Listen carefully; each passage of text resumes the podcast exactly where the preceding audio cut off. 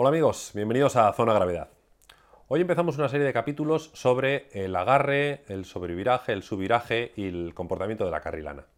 Cuando nosotros giramos un neumático, introducimos un ángulo respecto a la trayectoria que estaba siguiendo antes, en línea recta. Cuando un neumático contacta con el suelo, se deforma ligeramente. Esta zona de contacto entre el neumático y el suelo es lo que llamamos huella y tiene una forma más o menos algo parecido a una elipse.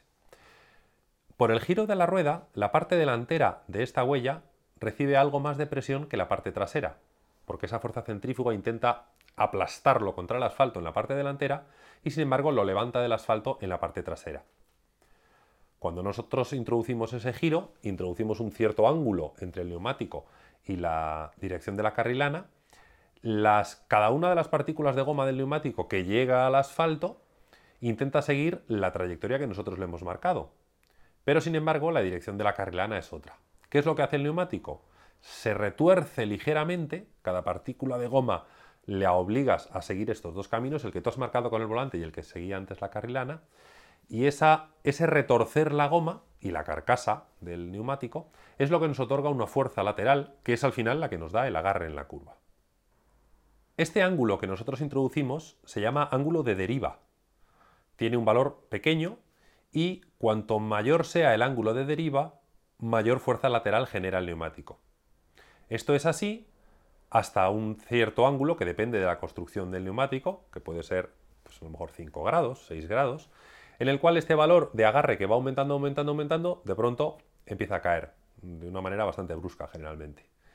Es lo que nosotros entendemos que el neumático se va, empieza a derrapar. De tal manera que para que un neumático realmente desarrolle su máximo agarre, tenemos que introducir un ángulo de deriva. Este ángulo de deriva lo tenemos en las ruedas delanteras, que son las que nosotros giramos, y en las ruedas traseras. Las ruedas traseras trabajan de la misma manera que las delanteras, pero en sentido inverso. Nosotros giramos las ruedas delanteras, pero las ruedas traseras soportan el peso de la parte trasera de la carrilana con un ángulo de deriva. Ahora veremos si es mayor o menor que el delantero. Cuando nosotros con nuestra carrilana entramos demasiado rápido a una curva, normalmente sentimos una de estas tres situaciones. La carrilana puede irse de morro, es decir, derrapan antes las ruedas delanteras que las traseras y no somos capaces de trazar la horquilla y nos vamos recto. También puede coloquialmente irse de culo, se nos va el agarre de las ruedas traseras antes que el de las delanteras y hacemos un trompo. O puede tener un comportamiento neutral, que es lo mejor, que es que las cuatro ruedas se van a la vez y te vas desplazando lateralmente, pero paralelo al borde interior de la curva. Eh, es lo que nosotros conocemos como un subviraje, un sobreviraje o un comportamiento neutro.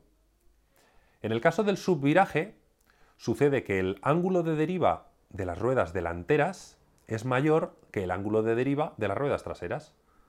Esto significa que estamos forzando demasiado los neumáticos delanteros respecto a los traseros. Llegará un momento que alcanzarán este límite de agarre, este ángulo de deriva máximo antes de que se desplome el agarre y perderán el agarre del tren delantero. Es importante tener en cuenta que de nada nos sirve tener más agarre atrás si no tenemos agarre delante, se nos va a ir el morro. Me da igual que el eje trasero todavía pudiese soportar mucha más velocidad. Es inútil, si se me ha ido el eje delantero voy a seguir recto en la curva. Una goitibera sobreviradora le ocurre lo contrario. El ángulo de deriva de las ruedas traseras es mayor que el ángulo de deriva de las ruedas delanteras.